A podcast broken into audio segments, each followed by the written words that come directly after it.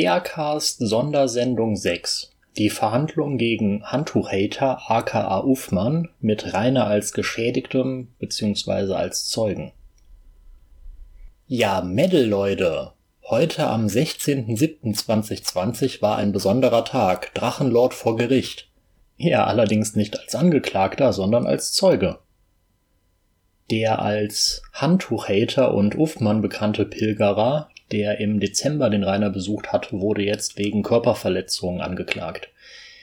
Ein kurzer Rückblick. Im Dezember 2019 besuchte der Handtuchhater den als Schauerberg 8 und es kam zu einer auch körperlichen Auseinandersetzung mit Rainer. Davon erzählte der Handtuchhater auch selber stolz auf Twitter. Handtuchhater auf Twitter der Brügel-Thread. Ich kam gegen 5 Uhr unten an, erste Laterne und konnte den Oger schon brüllen hören, erstmal hochgesprintet. Standen da zwei Hater, keine harten, nur so Zuschauer. Ich meinte, filmt mal, das wird richtig witzig.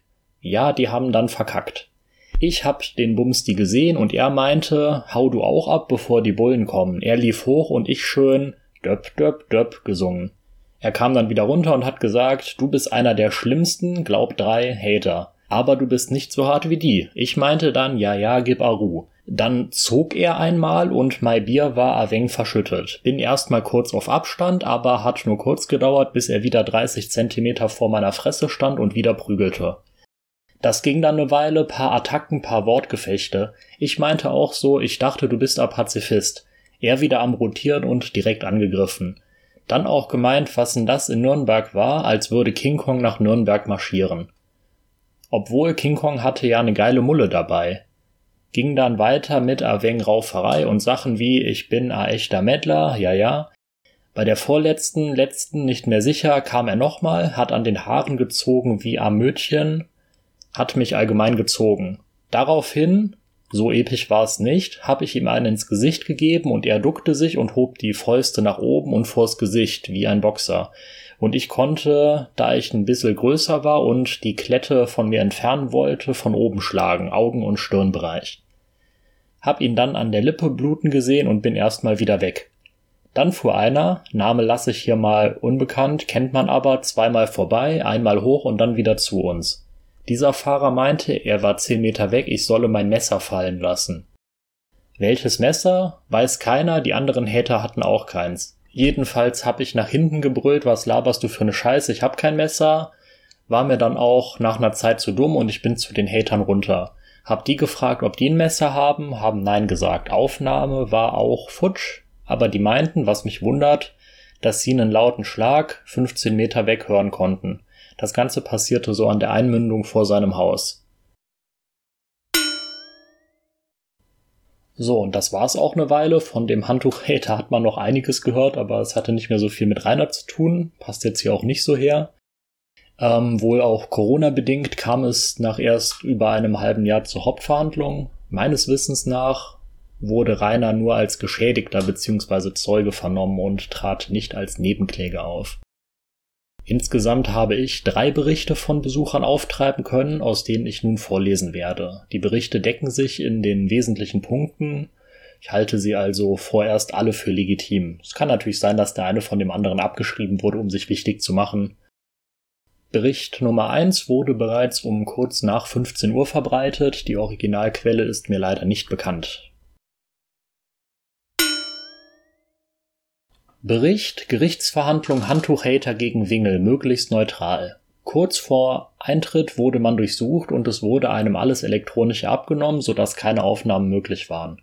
Ein Aushang vor dem Saal verriet, dass mit Anhängern der YouTube-Bekanntheit Drachenlord zu rechnen ist und dass diese sich störend auf die Verhandlung auswirken könnten. Es durften nur sieben Zuhörer in den Saal. Generell war der Handtuchhater etwas unbeholfen und verstrickte sich immer wieder in fadenscheinige Ausreden. Beispielsweise auf die Frage hin, warum er an jedem Abend dort auftauchte, antwortete er in etwa, er wolle die, Zitat, Sache mit seinem kaputten Handy mit Rainer klären, Zitat Ende. In Klammern, Rainer hatte das Handtuchhater-Handy damals bei einem anderen Besuch über die Straße gefetzt. Die Richterin fragte daraufhin, warum man dies dann im Winter nur mit einem Handtuch bekleidet und einer Dose Bier in der Hand lösen wollte. Erste Zeugin war eine blonde Polizeibeamtin.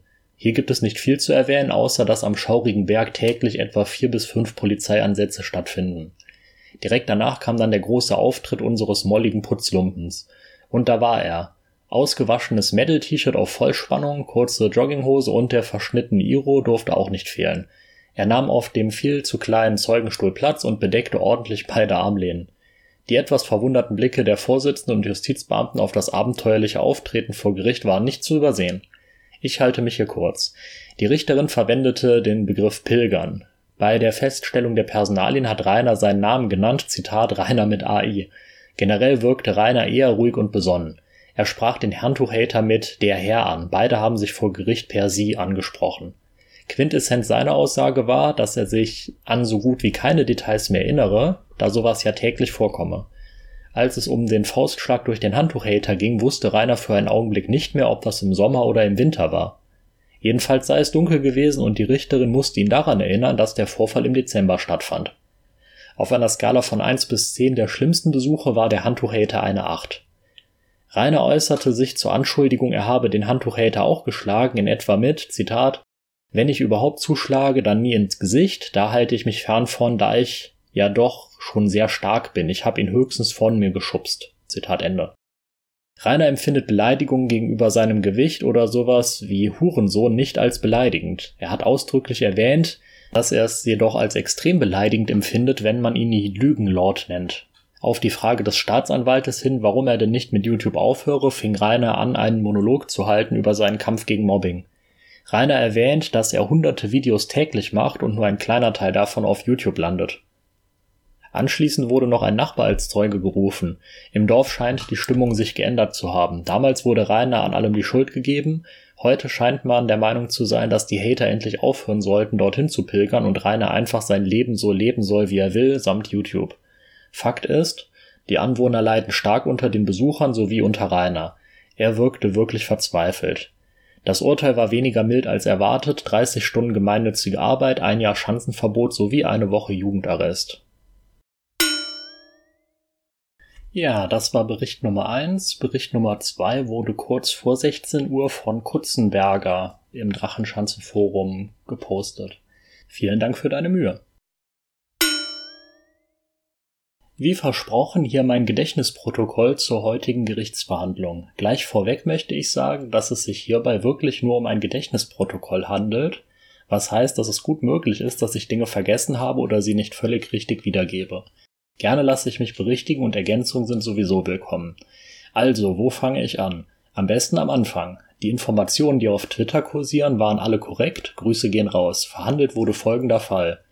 Nachdem Rainer das Handy des Handtuchhaters Uffmann auf, der, auf die Straße geworfen hat, war dieser irgendwann später nochmals Zaungast bei Rainer, wobei Rainer das tragische Opfer einer körperlichen Auseinandersetzung wurde.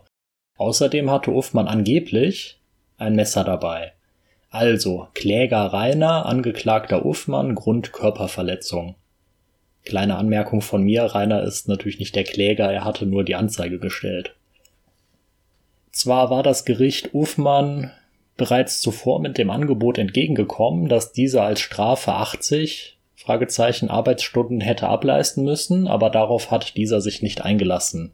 Deswegen die heutige Verhandlung. Anmerkung von mir, das wäre ein sogenannter Strafbefehl gewesen.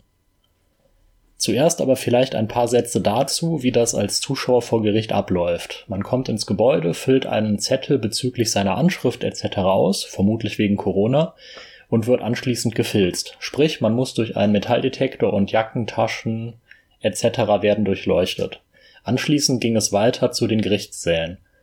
Wer den Rainer sehen wollte, der musste das natürlich auch über sich ergehen lassen. Doch ganz offensichtlich galten für die Verhandlung verschärfte Sicherheitsvorkehrungen, weswegen wir alle vor dem Gerichtssaal direkt nochmal gecheckt wurden. Sprich, Ausweise wurden eingezogen und kopiert, dann wurden Jacken nochmals durchsucht und man wurde abgetastet. Bis auf die Jacke durfte auch nichts mitgenommen werden. Auch Zettel und Stift waren verboten, so dass es jetzt eben nur ein Protokoll aus dem Gedächtnis ist. Auch wurden insgesamt nur sieben Besucher zugelassen, damit wegen Corona genügend Abstand eingehalten werden konnte. Aus dem Grund sind auch nicht alle reingekommen. Pünktlichkeit lohnte sich also. Wer früh genug gekommen ist und sich ausweisen konnte, ist aber problemlos reingekommen. Die Verhandlung war öffentlich. Jetzt zur Verhandlung. Da Uffmann angeklagt war, ging es natürlich auch recht lange um Uffmann und um den Fall aus seiner Sicht. Uffmann war nach der Zerstörung von dessen Handy nochmal bei Rainer und dabei war es zu besagter Schlägerei gekommen, aus der Rainer ganz klar nicht als Sieger hervorgegangen ist, sondern stattdessen kleinere Platzwunden im Gesicht davongetragen hat. Uffmann kam ohne Anwalt und hatte auch nicht wirklich eine erkennbare Strategie zu seiner Verteidigung. Oft hat er sich nur an Kleinigkeiten aufgehalten und nach eigener Aussage ist er nur noch mal zu Rainer gekommen, um ein sachliches Gespräch zu führen, weil der Träger eben dessen Handy auf dem Gewissen hatte und wohl auch im Internet die Story mit angeblich vorhandenem Messer verbreitet hat. Die Story wurde aber sowohl von der Richterin als auch vom Staatsanwalt restlos zerpflückt, weil Uffmann wohl wie gewohnt mit Bier und umgeschlungenem Handtuch aufgetaucht ist, was natürlich eine ganz miese Grundlage für ein sachliches Gespräch ist. Erster Zeuge die Polizistin. Weil Rainer zu spät gekommen ist, hatte seine Verspätung wohl telefonisch angekündigt, wurde als erste Zeugin die Polizistin verhört, die dabei war, als Uffmann aufgegriffen wurde. Die war nicht nur sehr jung, glaub 25, sondern auch recht süß. Im Grunde ging es aber in dem Gespräch nur um das blöde Handtuch und dann hat sie noch ein wenig die Lage am schaurigen Werk geschildert. Wie der Held aktuell ist, kann sie nicht sagen, weil sie inzwischen ihren Dienst in Nürnberg verrichtet. Davor war es aber normal, sechs bis sieben Mal bei einer Zehn-Stunden-Schicht beim Dicken vorbeizufahren. Warum sie von Emskirchen weg ist, stand nicht zur Diskussion. Zweiter Zeuge Rainer. Während der Befragung der Polizistin hat es schließlich auch der Dicke ins Gericht geschafft.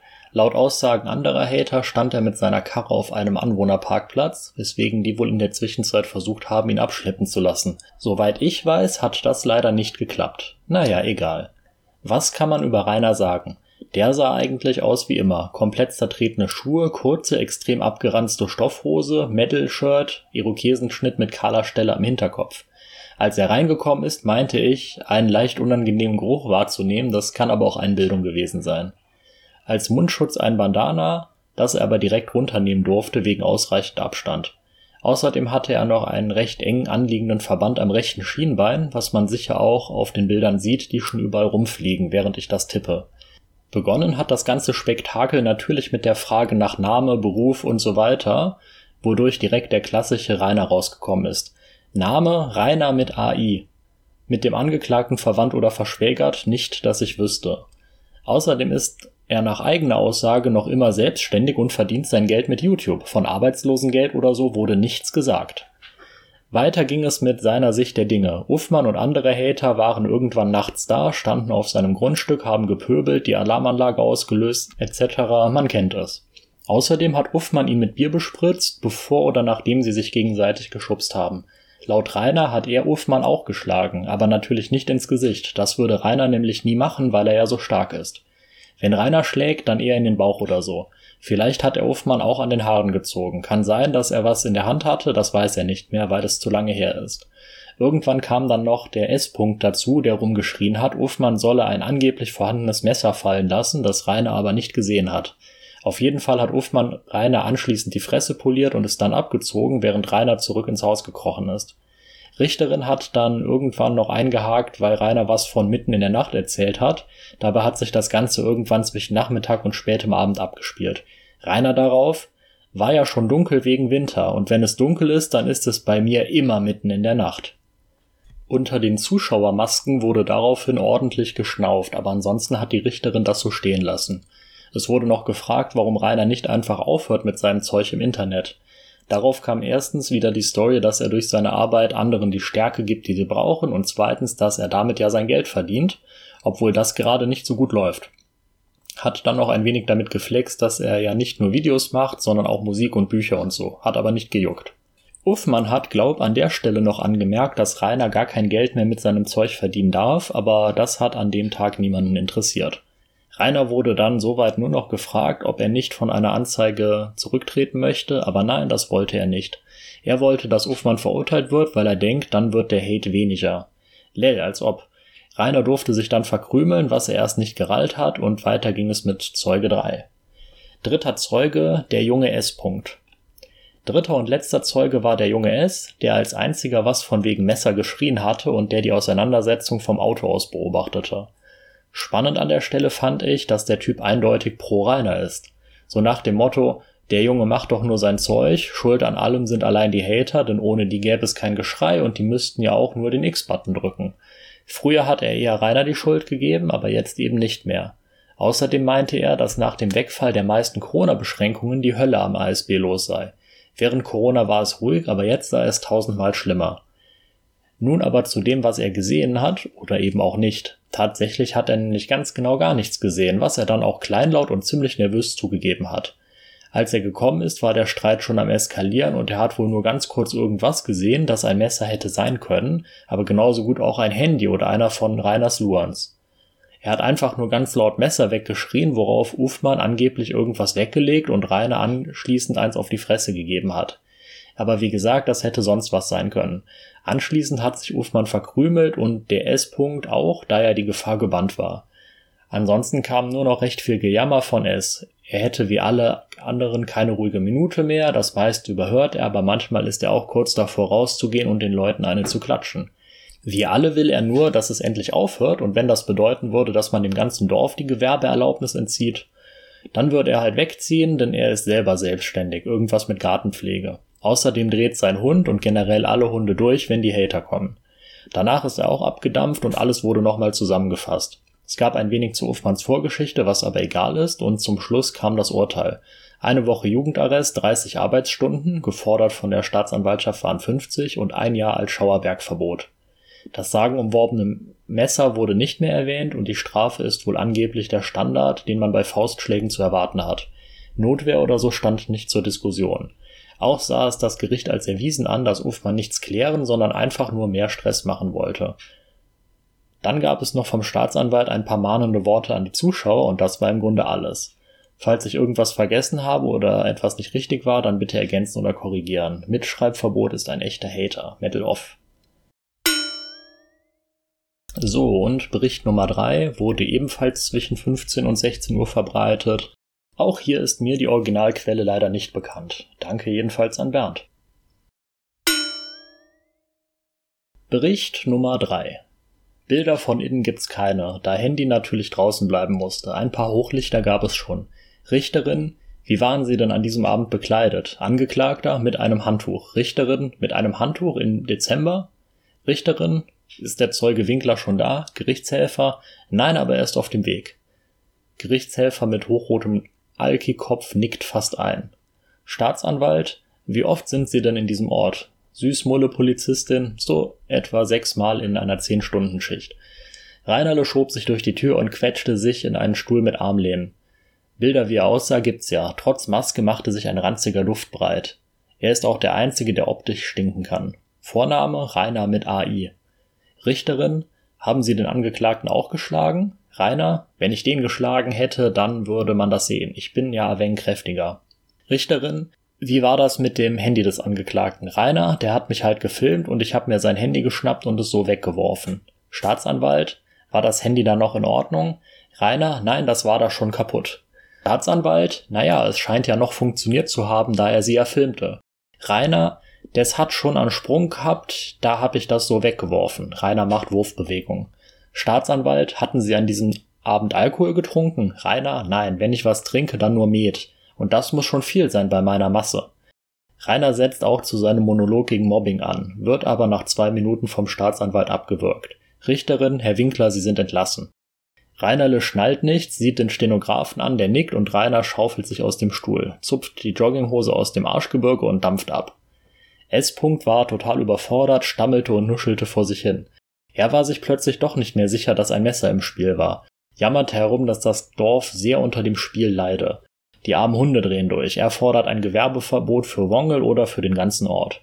Dann kam noch die Frau von der Jugendhilfe und sprach über den Angeklagten. Unwichtig. Staatsanwalt Plädoyer, so geht's ja nun nicht.